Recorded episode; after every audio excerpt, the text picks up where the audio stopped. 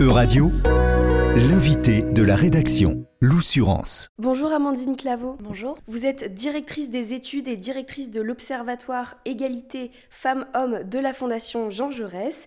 Le 13 février dernier, le rapport Droits des femmes, combattre le backlash a été publié. Un rapport conjointement élaboré par Equipop et la Fondation Jean Jaurès. Vous êtes l'une des autrices de ce document d'une cinquantaine de pages qui alerte les pouvoirs publics sur les atteintes aux droits des femmes dans le monde. Est-ce que vous pouvez euh, tout d'abord euh, nous donner une petite définition de backlash qui se retrouve dans l'intitulé euh, du rapport? Alors le backlash, c'est un terme anglais qui signifie en français retour de bâton, qui est issu de l'ouvrage éponyme de la journaliste américaine Suzanne Faludi, qui a remporté le prix Pulitzer pour cet ouvrage et qui détaille la stratégie des mouvements conservateurs euh, sous la présidence euh, de Reagan et qui euh, montre combien ces conservateurs ont, ont mis en place des stratégies pour réduire les droits des femmes. Quel constat dressez-vous dans ce rapport? Alors, ce qu'on a voulu montrer avec euh, notre partenaire euh, Equipop euh, à la Fondation Jean Jaurès, c'est de montrer que la situation internationale concernant les droits des femmes est préoccupante. Si on regarde un certain nombre d'États, en Afghanistan, la situation des femmes et des filles est particulièrement préoccupante. En Iran, la mobilisation des femmes contre le port obligatoire du voile a mené à une mobilisation, mobilisation plus large dans la société, mais aujourd'hui durement réprimée par le régime. Aux États-Unis, il y a eu la révocation de l'arrêt Roe versus Wade euh, qui empêche aujourd'hui les femmes euh, d'avorter et qui menace la vie de millions d'Américaines. Mais en Europe aussi, euh, il y a des atteintes. donc c'est particulièrement inquiétant si on regarde la situation en Italie, en Suède ou encore bien sûr en Pologne et en Hongrie malheureusement. Est-ce qu'on peut revenir sur ces, ces, zooms que vous avez fait dans le rapport de certains pays européens? Vous les avez nommés Pologne, Hongrie, Suède et Italie. Ce que l'on montre dans le rapport, c'est que la la stratégie de ces mouvements anti-droits, c'est euh, de contrôler le corps des femmes et des sexualités. C'est leur premier point d'entrée, de réduire l'accès à la contraception et réduire le droit à l'avortement. L'exemple malheureusement le plus emblématique, euh, c'est euh, la Pologne, qui a aujourd'hui une des restrictions les plus, les plus massives pour l'accès à l'avortement pour les femmes polonaises. Euh, aujourd'hui, la vie des femmes polonaises est menacée. Euh, les médecins euh, craignent en fait de recourir à, l'avortement, même pour protéger la vie et la santé des femmes parce qu'ils craignent tout simplement d'être condamnés par la justice.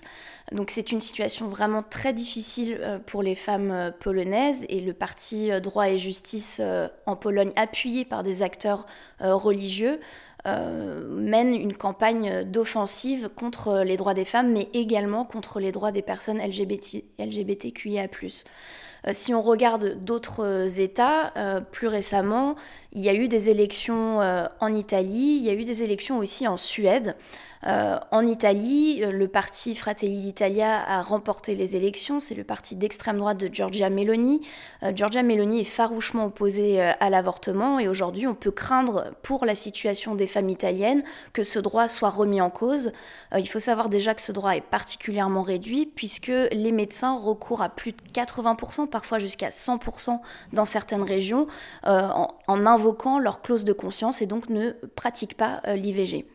Euh, pour ce qui est de la Suède, l'élection euh, de la droite et de l'extrême droite euh, au pouvoir suite aux, législatives sont aussi en fait inquiétantes pour les droits des femmes, alors même que la Suède est un pays plutôt champion sur ces questions-là. le gouvernement actuel a déclaré qu'il voulait revenir sur la diplomatie féministe, alors même que c'était le premier État en 2014 à déclarer vouloir mettre en place une politique étrangère féministe. Oui, c'est à la lecture de, ce rapport, on, voit ce zoom que, vous faites sur la Suède. On est surpris de retrouver justement la Suède, de voir euh, vos interrogations, euh, vos, alertes, parce que euh, généralement les pays scandinaves sont plutôt, comme vous l'avez dit, champions, sont plutôt des exemples pour d'autres pays? Euh, Ce qu'on constate euh, dans, notre rapport, c'est qu'en effet, les pays nordiques euh, sont particulièrement bien classés dans les classements internationaux en matière d'égalité femmes-hommes. Et en effet, en fait, ces pays-là le sont en raison d'un héritage culturel fort, notamment parce que les femmes ont participé plus tôt à la vie politique. elles ont obtenu le droit de vote beaucoup plus tôt que dans d'autres États européens. Mais si on regarde MeToo, même si la Suède a particulièrement euh, été euh, à la pointe sur euh, la dénonciation que les femmes ont faite des violences sexistes et sexuelles qu'elles ont subies. malheureusement, ce qu'on a constaté, c'est un retour de bâton, puisque ces femmes-là ont été malheureusement victimes de procès en diffamation. Et ce que l'on voit aussi, c'est des réticences très fortes de la part du système judiciaire. On estime que moins de 5% des auteurs de violences sont condamnés pour viol en Suède, donc ce qui est très peu. Euh, et à l'inverse, on constate également des taux très élevés euh, de, de, femmes qui se déclarent victimes d'agressions et de viols dans ces pays-là. Donc en fait, euh, oui, il y a une prise de conscience très forte dans la société parce que la société euh, suédoise est particulièrement consciente des enjeux autour de les questions d'égalité femmes-hommes. En revanche, on voit qu'il y a des résistances très fortes dans la société qui se sont opérées durant la période MeToo. Et dans le rapport, vous, vous aussi, vous montrez, vous pointez du doigt les méthodes de ces groupes euh, de droite, d'extrême droite, qui euh, mettent en place euh, des, moyens, des techniques pour justement entraver les droits des femmes. Est-ce que vous pouvez les, nous, expliquer un peu tout cela? Alors, ce qu'on a souhaité faire dans le rapport, c'est décrypter la stratégie des mouvements anti-droit.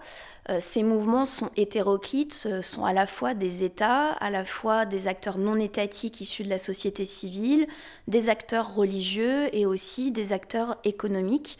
Euh, ces acteurs, en fait, euh, convergent sur le même agenda, c'est-à-dire euh, un agenda anti-féministe, anti-genre, anti-démocratique, anti-LGBTQIA.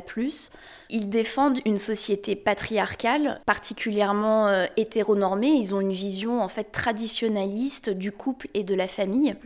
Et ce que l'on vous montre aussi dans le rapport, c'est qu'ils disposent de moyens financiers conséquents, euh, à la fois de, de, subventions euh, venant de la dark money, euh, notamment de la Russie et de la droite chrétienne américaine, mais également de subventions venant des États, de subventions publiques qu'ils utilisent afin d'influencer les institutions, notamment les institutions européennes, parfois en créant des partis politiques, ce qui leur permettent aussi d'avoir des subventions euh, conséquentes. Et leur méthode, euh, bah, c'est à la fois d'utiliser les moyens démocratiques, par exemple des outils de pétition en ligne, mais c'est aussi d'utiliser euh, la puissance des réseaux sociaux en mettant en place des méthodes de désinformation assez importantes ou encore des méthodes de cyberharcèlement contre, contre les femmes et contre les militantes féministes. Qu'est-ce que vous recommandez dans ce rapport? Alors nous, on, met en place euh, trois propositions, trois recommandations. La première, c'est d'accroître les financements euh, à destination des associations et des mobilisations euh, féministes. Le deuxième levier qu'on préconise, c'est de protéger justement les associations et les mouvements féministes, en particulier les activistes, qui sont à la fois menacés parfois physiquement dans certains États, mais qui sont aussi menacés sur les réseaux sociaux. Et le troisième levier, c'est de faire en sorte que les sujets qui touchent aux questions d'égalité femmes-hommes et égalité de genre constituent en fait un sujet prioritaire en termes de diplomatie. Et ce qu'on souhaite, c'est que la France euh, mette en place une diplomatie féministe plus proactive, qu'elle puisse être leader au niveau de la scène internationale et engranger d'autres euh, États euh, à ses côtés, d'autres coalitions d'États à ses côtés pour justement contrecarrer la stratégie de ces mouvements anti-droit. Parce que là, la France, comment elle se situe avec cette politique étrangère féministe dont vous parlez? Alors, la France fait partie euh, d'une coalition euh, d'États qui se revendique de mettre en place une politique étrangère féministe. Je le disais, euh, la Suède avait été le premier État en 2014 à mettre en place une diplomatie féministe.